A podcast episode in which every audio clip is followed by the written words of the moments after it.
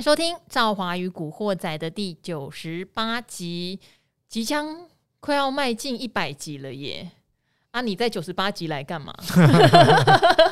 超前部署，超前部署。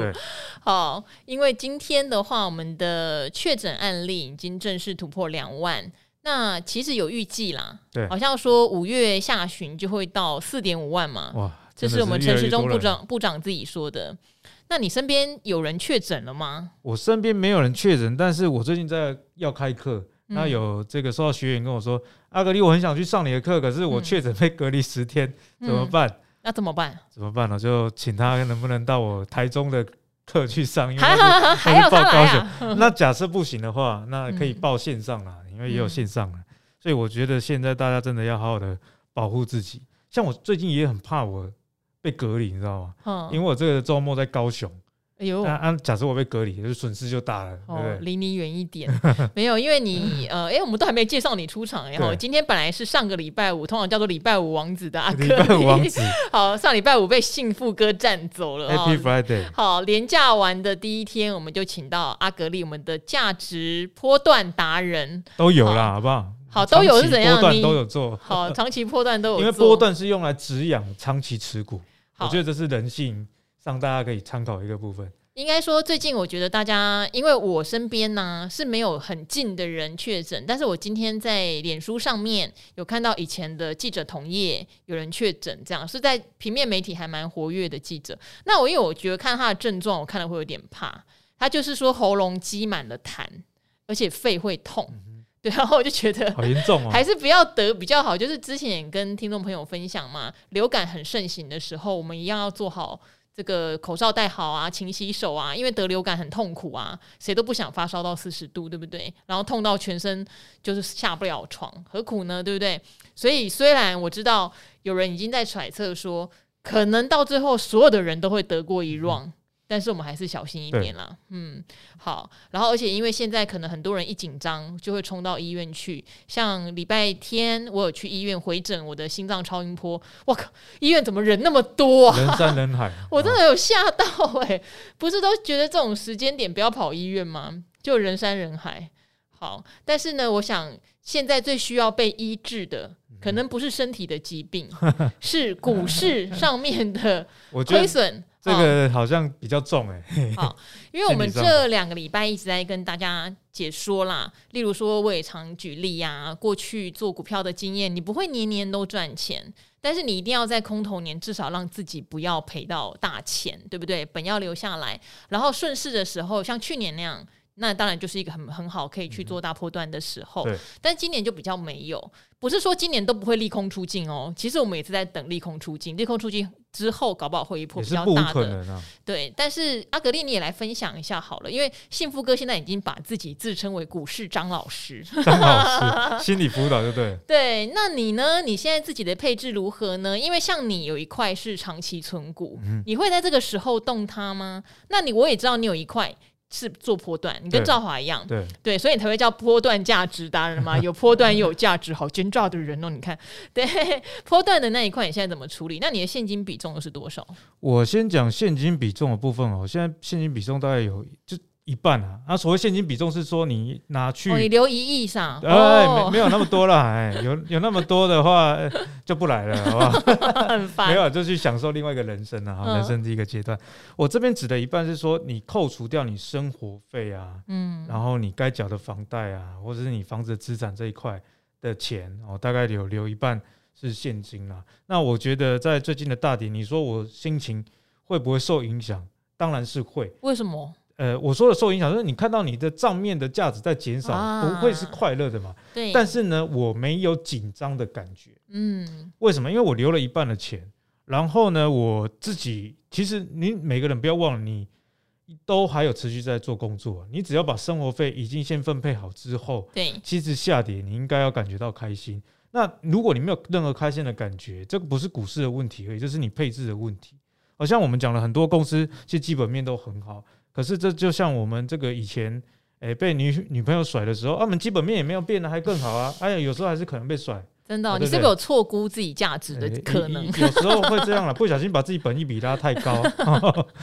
所以呢，根据这样的经验，就是说，你如果会紧张，一定是你手上现金不足，所以你眼中看到只有风险，没有看到机会。嗯，像我今年也有投资一些美股，嗯，那也我是投资科技股啊。那现在不是不是，我是等它跌了之后我才投资的。是，可是它还有在跌啊，它还有在跌，但是我没有感觉到害怕，哦、因为我就买一流的公司嘛。对，哦啊、呃，我我可以讲了，像是我有买 Apple。对哦，那我买 Costco，嗯，哦，这些都是世界一流的公司，嗯，那我没有一次把银弹用完，就我会设定了，比方说，哦，好，你跌个十趴，那我第二次的资金我又再继续投入，嗯，我自己是比较这样的方式。那你为什么不买 NVIDIA 跟 Tesla？因为我觉得他们的这个股价上还是相对比较高。因为你刚刚说 Costco，它根本不是科技呀，对，就是想要骗我，带着科技的皮啦。我 我喜欢有持续性收入的公司，我才敢持续的去接。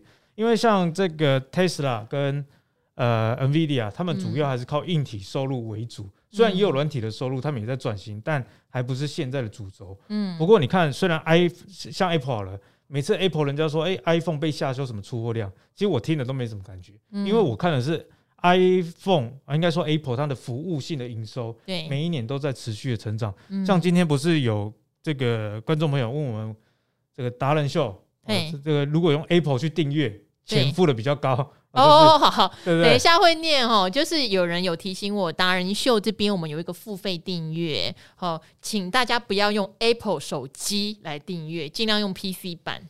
订阅，因为 Apple 手机会多收你一百块。等一下我会念一下。我是鼓励大家用 Apple 订，因为我是股东，嗯、好不好？没有啦，但大家发现的时候，Kimoji 会不舒服嘛，会造成退订啊。所以 Apple 其实就是这个服务性的营收还蛮强的。嗯，哦，所以在下跌的过程中，我会不管在台股或是美股，我都在低接一些它有持续性营收的公司。那这种公司的好处是，它能真正度过所谓的通膨的打击。好，你看那为什么巴菲特持股 Apple 四十几 percent 的股权，就是因为他有这个持续性的现金流的收入了。好，所以总结来说，我觉得大家手上还是要留有现金，然后在投资股市之前啊，先把你房地产啊，或者是小孩的什么学费啊，哦，老婆的这个生活费，哦、爸妈的孝心费，不是赡养费，好，你都分配好之后，就不会有赡养费的问题了啊。如果没有分配，可能之后就有赡养费了。好，呃，就真的是不厌其烦，然后前两个礼拜一直提醒大家，今年的投资不要急，不要急，因为有很多的利空要消化，而且这个利空不是突然跑出来的，这个利空，呃，在第一季我们就知道了，只是我们很难预言它什么时候会发生。毕竟第一季还创了一个历史新高嘛，一万八千六百点。可是那时候你说半导体有没有库存？有啊。你说有没有通膨？有啊。你说有没有战争？战争也开打了。你说有没有升息？都知道今年会升息，对不对？然后升。升息跟通膨又是息息相关，然后再加上去年很多的电子业也一直跟大家强调，迎来史上就是业绩最好的一年，今年要年成长都会相对有点困难。好，这些事情都不是现在我们才知道的，而这些事情我觉得好处是什么？好处是现在大家慢慢知道了。而且现在正在因为这样而修正中，我们正在路途上，我们在路途上。要是你说有没有人现在都还不知道发生什么利空，你去问一轮，我相信多多少少大家都知道，至少美国升息知道吗？对啊，然后电子业可能因为依照产业的关系，我觉得比较困难去细分。但是如果常常听古惑仔，常常听达人秀。其实也会知道，我们对电子业的前景都会有一些想法跟 comment。对，好，所以呢，今年的坏消息正在发生中。这个时候，我觉得反而不要非常非常的悲观，我们就可以眼睛张着，现金留着，看这个发生到什么时候落底。对，我对啊，我觉得大家不要急了，就是分多批一点。原本你想要。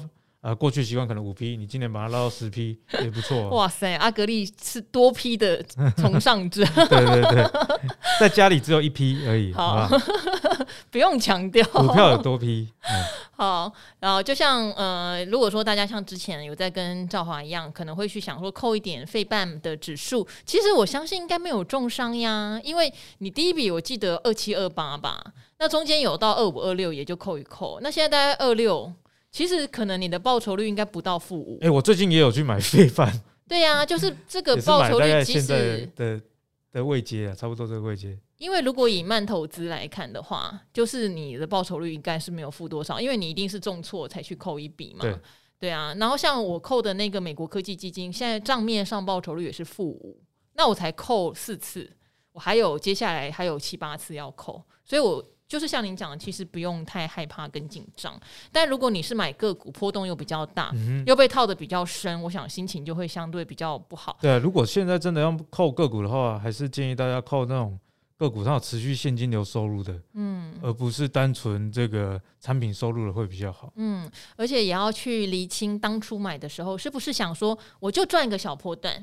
因为如果只是想赚个小破段没赚到，那如果现在跌下来，你又觉得它影响到你的心情跟作息，我倒是觉得不如就先砍掉。对，因为你砍掉，呃，继续往下跌的几率，至少目前为止这个环境看起来是比较高的，嗯、你也不用怕。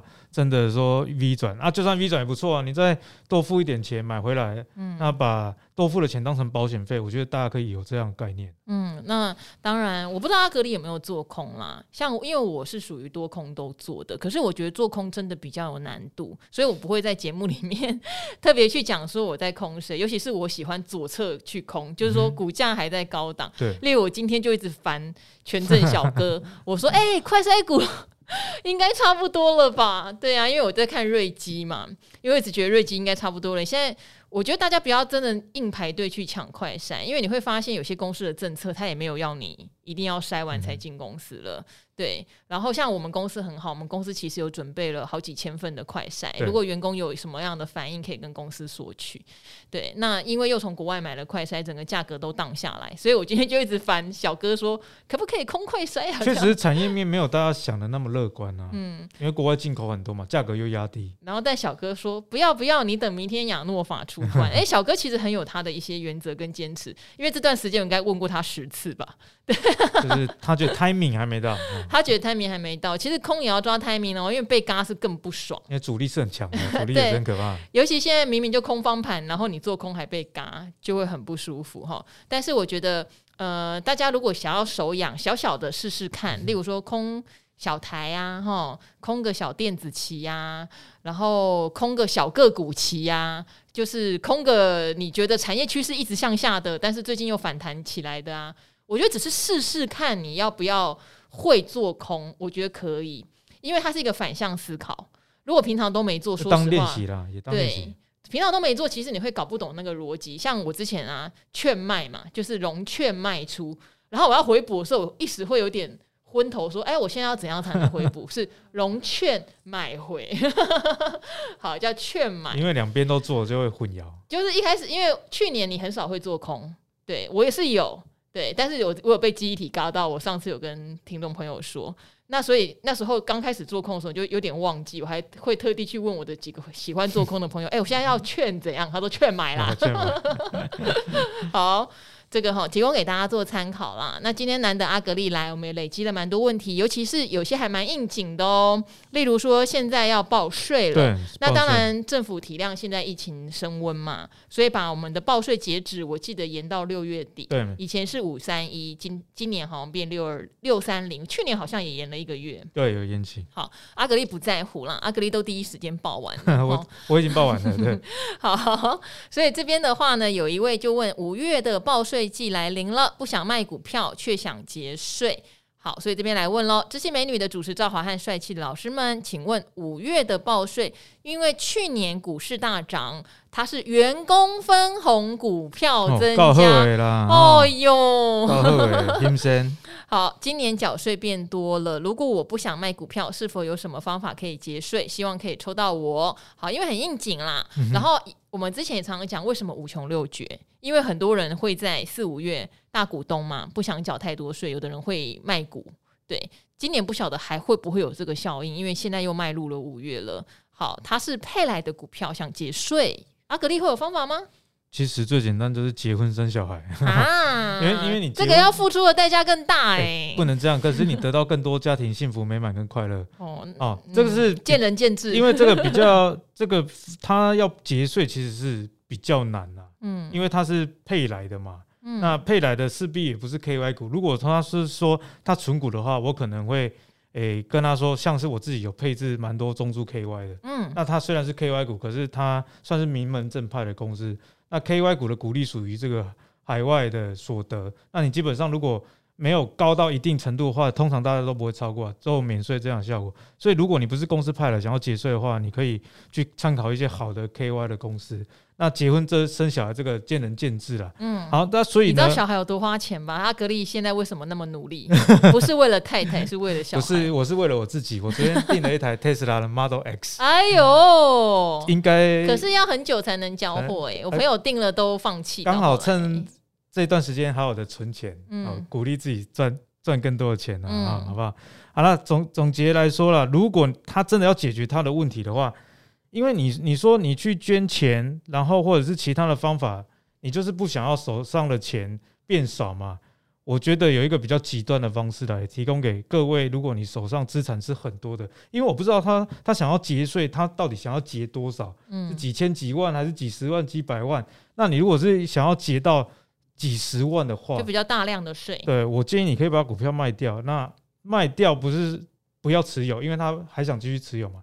你就先自己卖掉，然后你开一家投资公司把股票买回来。哎呦，因为现在是空头，所以不太会。你把股票卖掉之后，你在短时间要花很多钱买回，这个几率比较低啊。可是它是公司配的耶，他就算卖掉还是要缴税吧？呃，公司配的卖掉要缴税吗？嗯，这个我不知道，因为他已经入袋了。哦，我没有，我没有被公司配过。好 啊，那如果如果是先不讨论这个呃公公司，因为如果是公司配的，就像是公司发你薪水一样，可能有时候避不掉了，你可能得去多。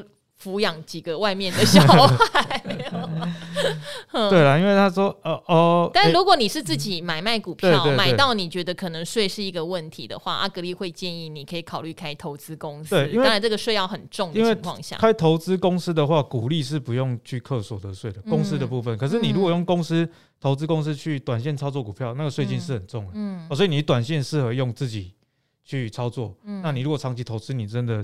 好几千万在玩的话，那开一家投资公司是不错的方式。好，可能真的有点难哦，因为我知道说以前还有人会看所谓的可扣抵税额，可是我我自己个人没有很推荐这样的方式，因为可扣抵税额高的公司，它不见得是长期发展或是你适合长期存股的公司，就是我并不这么认为。所以我以前在平面会写这样的报道，但是我写完其实自己完全不会去做，仅供参考啦。那因为是公司配给你的，可能要。避税相对就真的比较困难，嗯、除非你增加了你的，就像阿格里讲的，假设你单身，也许结婚，对，然后老婆或老公那边有很多的老人 或小孩可以抚养，这才才是比较有效的方法。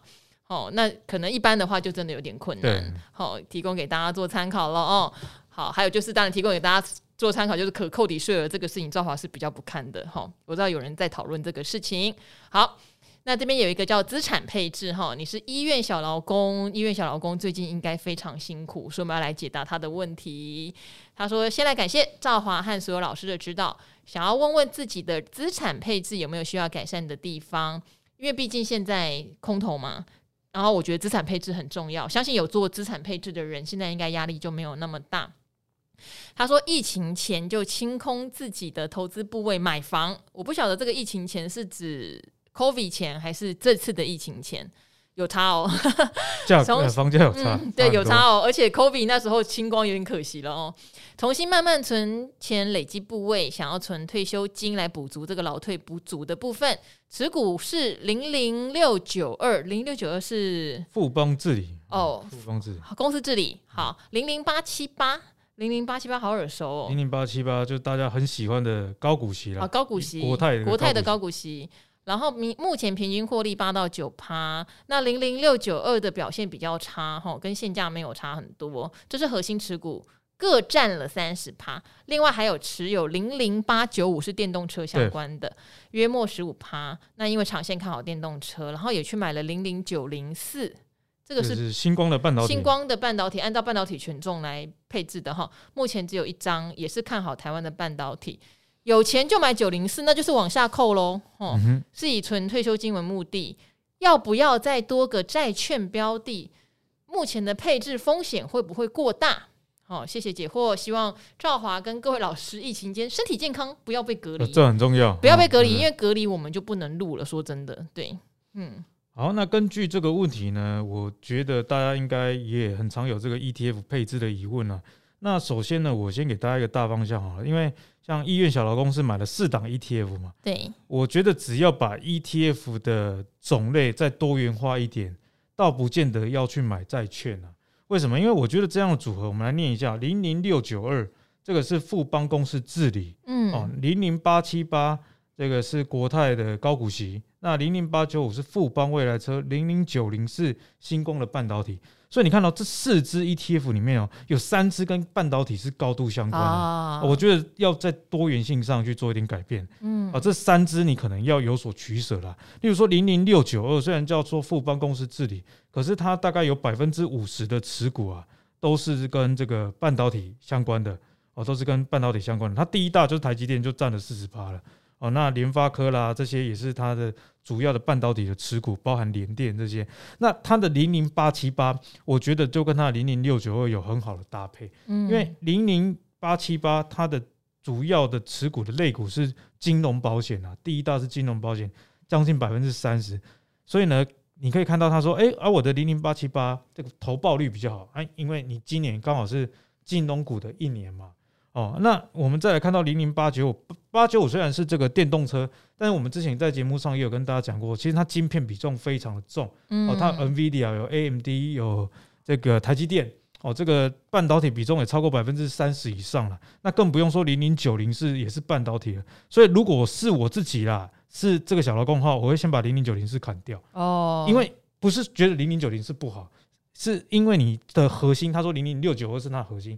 它的核心已经是半导体，已经一半了，已经买那么多了。对对对，你的核心就是半导体。九零四才刚开始买。对，那八九五，我觉得虽然它有电动车，不过啊啊，应该是说它有电动车，虽然它晶片的比重哎也不算太低，不过它至少汽车产业这一块也来互补，我觉得这倒是 OK。毕竟电动车是一个蛮长线的题材。嗯，哦，所以总结来说的话，应该要把零零九零四换掉，去。买一个，你不要只看名称哦，你要看成分股跟类股投资的比重，不要那么电子的，因为它整个配置里面电子的比重蛮高的。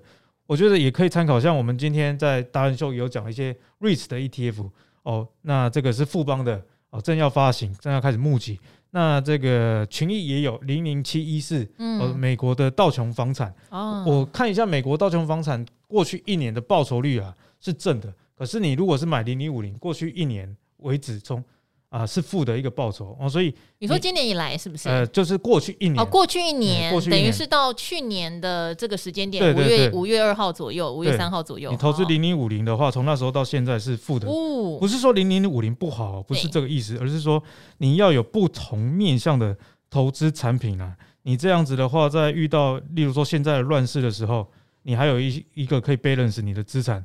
的损益，你的压力比较不会那么大。嗯，哦，我现在查了，零零五零过去一年啊，跌了六点七五 percent。是，哦，所以这个也是会跌的哦。哦，指数型的不是不会跌，只是说它下跌的时候你要去买它，那你的压力不会那么大，不像个股怕说变成壁纸啊，不会有这样的一个现象。指数型的其实重挫买一点问题不大。对，那我们刚刚讲的零零七一四嘛，那个群益道琼美国房产过去一年是正的二点七 percent 啊。哦，那。这个是不是就提供了你整体资产降低波动的一个效果？嗯，他有问到了要不要加一档债券型的商品。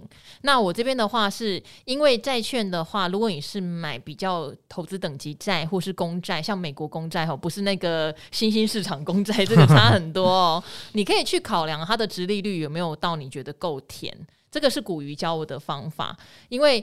他说：“你没有办法预测债券会跌到哪里，因为现在叫做股债同跌哈。因为美国的公债十年期公债殖利率昨天晚上正式出到三 percent，三 percent 什么概念？其实就是有点无风险利率有到三 percent。那如果你不太在意你本金还会不会再往下修正，你可以去思考三 percent、四 percent 又是那么好的债，你觉得棒不棒？如果你觉得棒，其实就可以买。然后再来，当然就是说债券型的商品。”呃，它比较像是有被动的现金流进来，而且是比较稳定，比高股息商品稳定。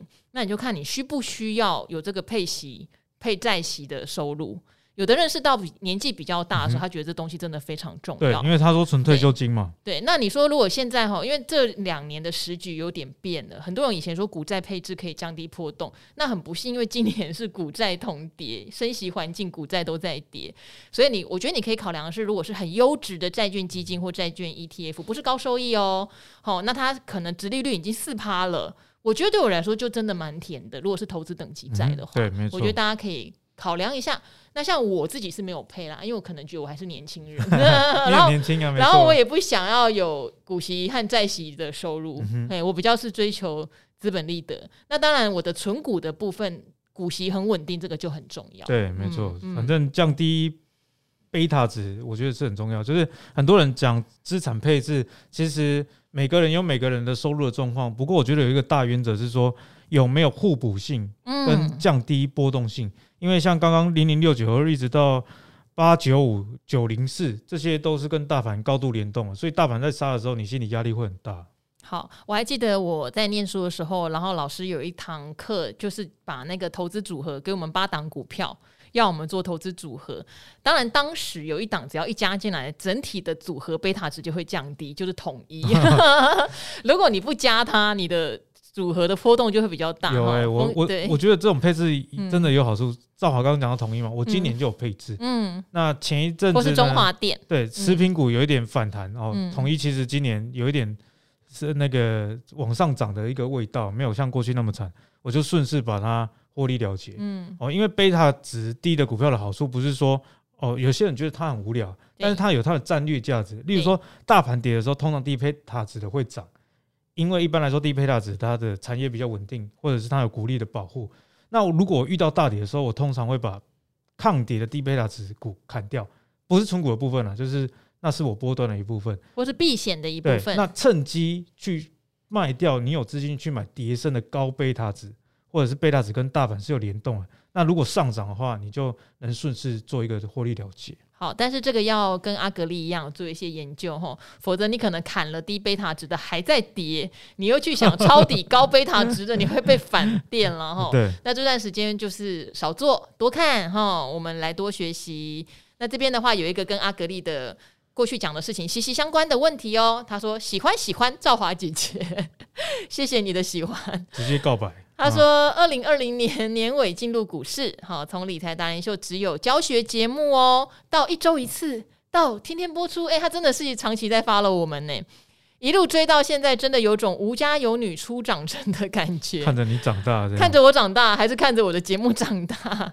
好，存股 debug 跟标股在线等，全部都有二刷哦。哦，谢谢达人跟赵华的教学，建立许多正确观念。”你也建立了正确的学习观念，因为很多人把达人秀当做报名牌，那你一定会失望，因为它是一个教学节目。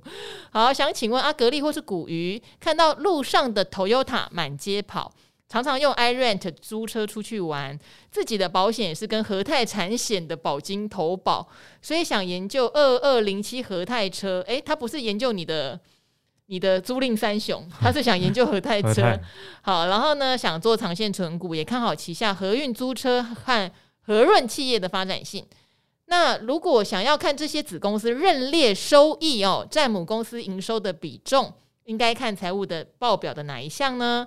自己呢是查到资产负债表的长期投资项目，但还是不太确定。哎，这个学习力惊人呢，嗯，因为我们常下载财报。我们常常知道说，哎，很多公司我们都叫它是某某 ETF，例如中美金是电子 ETF，对不对？还有你上次不知道讲哪一档，深达，呃，还是加一都有。好，生技的 ETF 它有很多很多的转投资，那要怎么知道这些转投资到底占我这家母公司多大的比重？我觉得还蛮重要的哎。其实我觉得现在的科技真的很方便，像三足股市大家都有嘛，对，那大家就可以去三足股市里面去点公司的转投资了。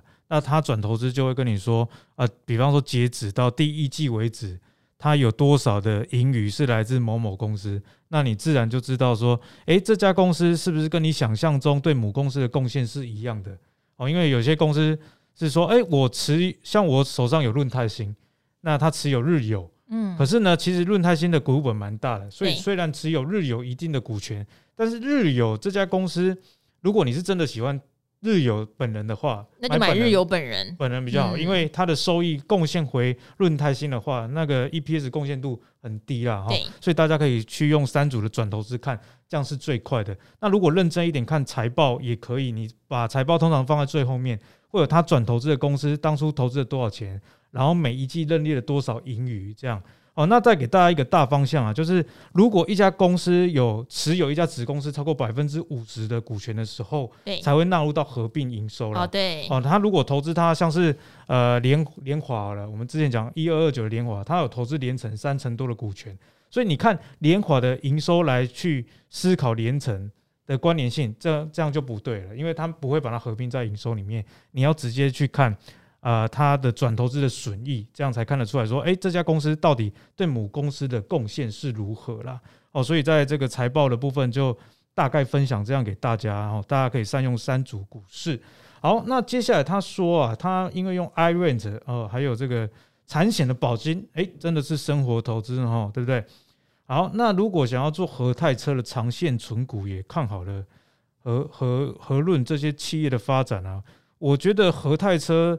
倒是一个大家可以去思考它营运的好的公司哦，嗯，因为在这两三年呢，其实车子卖的都不是到太好啊，因为缺车的关系，就算有订单也这个没有办法出。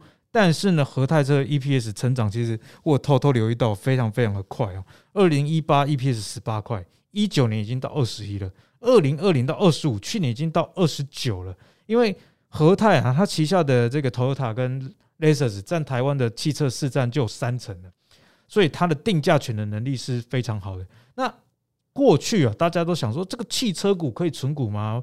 汽车，哎，赵华，理论上想起来好像是景气循环股，对不对？因为车子有大小年之分嘛。我今年卖很多车，我不不一定明年可以卖很多。但是呢，汽车它有很稳健的这个保养的收入哦，所以我过去。卖的车很多了，我就算今年的车少卖一点，但是你如果从 EPS 来看的话，其实是没有受到什么影响的。但是如果以我个人来讲，我不会去存和泰车了，嗯啊，因为它的这个贝塔值算是比较高哈，它贝塔值我们刚刚讲到贝塔一点一啊，所以它跟大盘联动度很高。它前一阵子啊，最高价六百六啊，最高价大概六百六十几啊，在去年十一月底的时候，现在股价五百七十八，所以你存这种公司，你很容易。在买错时间点的时候，赚了股利，赔了价差。而且我也不建议去存股价太高的公司。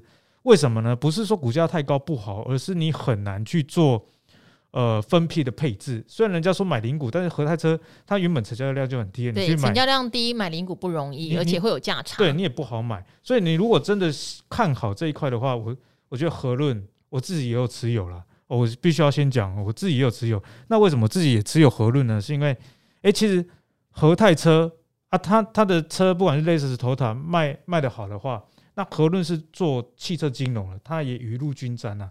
那因为呢，其实这些汽车金融公司跟大家想的都不一样，他们的营收最主要都不是来自于新车的分歧，而是来自于中古车。嗯、那中古车相对来说是一个交易量比较稳健的市场，而且这两年呢、啊，中古车的车价。非常漂亮，因为新车买不到，大家去买中古车。最近你看到美国那个新闻嘛？你特斯拉开了一年，开了一万公里，还是卖新车价，还是卖新车价，中古卖新车价。对，所以今年的九九四一裕隆跟这个和润为什么业绩很好，跟这一块就很有关系。那因为他刚刚讲到他用 iRent 嘛，这是和润很重要的布局。和润呢持有和云百分之五十的股权，那和云就是 iRent，iRent 在去年已经转亏为盈了，而且 iRent。哎，跟大家分享一下我自己的研究啊，它不只是租车，租车让你开。哎，其实租车你说要赚多少钱，其实也不好赚。它比较赚钱的是停车场，因为你要方便人家租车，人家愿意租，要好停车嘛。所以他现在就开始经营停车场。哦，比方说我这个停车场有一百个车位好了，哦，数量只是给大家一个概念了。我有一百个车位，那有十个就是我和润的 iRent 专用的。哦，那。当没有人租车的时候，我停车场又可以收租，那我这个停车场又可以增加大家使用这种共享经济上的一个竞争力啊，所以我觉得说，如果大家对于共享经济有兴趣的话，综合我刚刚讲的，诶，新车的钱也赚得到，中古车的钱也赚得到，停车场的钱也赚得到，共享经济也有，那和润我觉得是在租赁股里面蛮不错的选择。好，所以呢，投车厂可能还是回到你的租赁三雄，对不对？好，刚才讲大小月、大小年，我就愣了一下，因为你知道最近缺汽车晶片啊，对，所以去年到今年很多订车的人真的订超级久，所以我们来看一下。阿格力的 Model X 什么时候会来？哦，因为我真的是两年、三年之后，真的，因为我朋友真的订到放弃耶，就去买别的比较冷门的车款，比较快来这样子。好，那我这边的话念几则哈，纯粹给我们鼓励还有提醒的留言，像刚刚讲到的 Apple 手机哦，这一位哈，谢谢你的细心，就是努力学习投资的小小上班族，因为你也来感谢我们上次有帮你解说 ETN，这次没有要问问题，是希望我能提醒哦，因为在理财达人秀有一个付费订阅的哈，也非常谢谢大家，因为这个是支持本频道 活下去哈，有制作费的一个收入来源，当然也是希望大家能够支持用心的系统性教学哈。那因为订这个频道是用 Apple 手机的时候，会被多收取三十趴左右的手续费，等于是说，像我们现在的订订阅是每个月三百块，但是如果用 Apple 手机订，就会变四百块，我差好多哦。好，那因为我们之前常常是宣传这个三百块的荣耀班，叫做三百壮士哈，请大家抖内这个频道的教学用心这样子，结果很多人被扣四百的时候就一头雾水。觉得说怎么会被扣四百呢？所以他希望我们来提醒大家，如果哈不想要被多扣这个手续费，就用电脑 PC 版，好用 PC 来订阅，用 PC 订阅你手机还是可以看啦，除非你的账号有做不同的切换。好，那因为这个事情，其实我有拍影片。放在理财达人秀频道宣传，只是我知道每个人都不见得会看到影片，所以这边的话也再提醒一下，有兴趣订阅的人，好，你是 Apple 手机的，尽量不要用手机来订阅，会被多收取手续费。好。那这边的话，我觉得也要宣传一下诈骗。现在诈骗真的很多。哎、欸，我常常接到诈骗的电话。对，然后还、好，我是什么投资，我就直接挂电话。啊，好，因为现在还是很多人会来。我觉得幸好大家有来达人秀的频道问呐、啊。例如有一个人最近又分享，他就是相信那个群组里面是朱老师，然后还有朱老师的助手，最后叫他去买美股，什么付委托，然后最后赔了快一百万。对，就会恶意放空了。对。那我们的达人啦，像朱老师确实可能有赖群主，可是他在里面是开班授课，就他不会在里面带进带出。那阿格力，你有赖群主吗？我没有赖群主，因为我跟我老婆赖都没时间，没时间跟大家赖。哎、欸，我也借机跟大家讲啊、嗯，我觉得有时候你不能只怪诈骗集团，你要问问自己是不是也提供了诈骗集团滋生的温床。嗯，怎么说呢？因为最近就有人私信我说：“哎、欸，阿格力老师，你的助理找我怎么样怎么样？”嗯，我就直接跟他说。你有没有觉得很奇怪？对，你也没有付钱，嗯，我为什么要照三三关心你的投资损益，嗯，然后还要请一个助理给你当张老师？嗯，然后他就恍然大悟了。有时候这个羊毛出在羊身上了，免费的东西往往是最贵的。好，因为像我也没有，我有赖，但是我我没有把我的赖给别人，不好意思哦，大家不要想跟我要赖，没有。好，我更不可能带进带出哈，因为这个是要有投顾牌的人才能做的事情哦，我们都没有。那就算有投顾牌的人，他也是希望你到他的公司哈，不管是像尤年老师啦，或像世俊，到他的公司去加他的会员，而不是说他会有一个赖群组把你加进来，还免费报牌给你。然后最后才叫你汇钱给他什么的，嗯，这是不可能的。就算他是投顾老师，也不可能。对，没错。对，所以如果今天有人突然帮你加入一个赖群，或是从脸书私讯你，关心你，这都是太奇怪的行为。那阿格丽讲的没有错，有时候也要扪心自问啊，为什么我们有那么多免费的节目？然后我每天你光是看完达人秀，听完古惑仔，甚至再看一下我们的教学，可能一天两小时就没了。对，那这些都是你自己学到的知识。可是可能很多人觉得我不想花这两小时，嗯，我只想你跟我报牌，我跟着买就能赚，那当然就会很容易被诈骗。所以股市投资是风险很高的，它没有那么的不劳而获。所以是提醒大家好不好？不要再被诈骗了啦！而且被诈骗了，这个其实追不回来了，因为现在诈骗越来越高明，他不会叫你汇钱到他的户头，他会让你去买美股。或者是港股，嗯，那为什么选美股、港股？因为他们涨跌幅无限制，特别是港股，通常会叫你去买仙股。所谓的仙股，就是类似台湾的鸡蛋水饺股，很便宜。那你买的时候，它反正是冷门的仙股嘛，啊，我就联合我们集团的人去拉一波，那你可能就越买越多，最后在当天放空到货给你。你看到这中间的过程，你的金钱损失的下单，没有人握着你的手，是你自己去下的，对，所以你到时候告不了他，求偿无门。但是有一种更可怕，他是叫你汇钱进去，这就很典型的诈骗呐。是，对呀、啊，吼，千万不要。如果你听他的消息买卖，你自己能控制就算。他叫你汇钱给他，真的就真的不用了，好不好？好，那最后呢，这边有一位叫做想赚钱想疯的新手，他说这是每天必听的精神粮食。赵华你好，每天都听你的 podcast 和收看理财达人秀，真的对投资心态有很大的帮助。本身才投资两年，但是年纪已大，觉得后悔太晚认识赵华与您的节目，有认识都不嫌晚。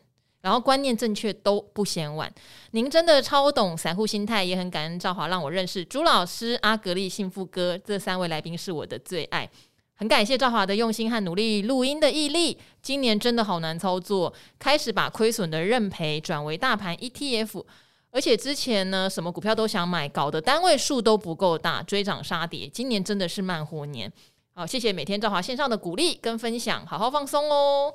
大家都好好放松哦，你的做法就是迈向正确啊，因为他的持股如果很分散，确实就像他讲的，搞不好就是一两张，然后又好多档，然后如果又是高贝塔值的，前一波下来就觉得每档都赔一大。很多人觉得说，这边我想特别分享一下啦，很多人觉得说分散风险就是买很多个股。嗯，我觉得这是大错特错。像我以前其实有在银行的投资部门实习过，对。那在投资部门有投资前的部门，有投资后。那什么叫投资后呢？就是，诶、欸，你买进股票之后，不是就没事、欸？每个月他看他的财报，哦，那要追踪这个产业的动态。所以你虽然啊买股票买了一堆，你觉得你分散的风险，可是。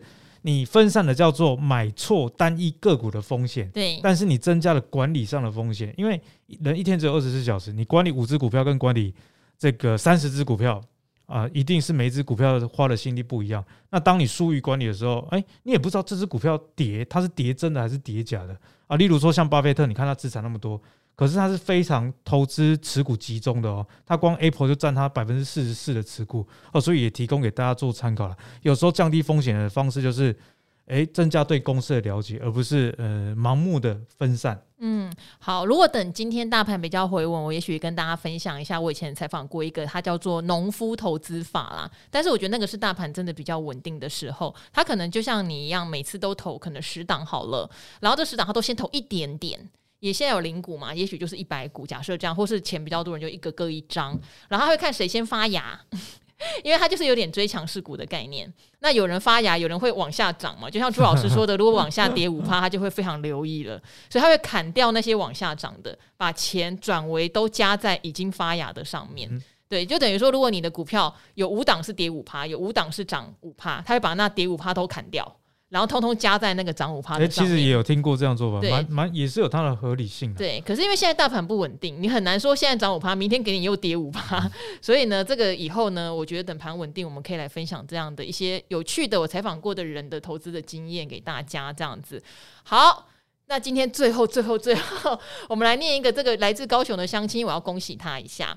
他说他两个礼拜前问嘉泽。他说还他说想解释一下，因为他是想要问张杰，他觉得张杰应该久久才会来一次，然后所以他就改问幸福哥，结果张杰来了两次，所以后来就丢给张杰回答这样子。那他说很谢谢他的问题可以快速得到解答哦，也想跟我报告，在达人的建议还有个人的评估，大盘跟国际情势下哈，已经把嘉泽获利了结，真的恭喜你，因为你来问的时候嘉泽还是强势股，所以我想你绝对是获利的哦，获利出场的。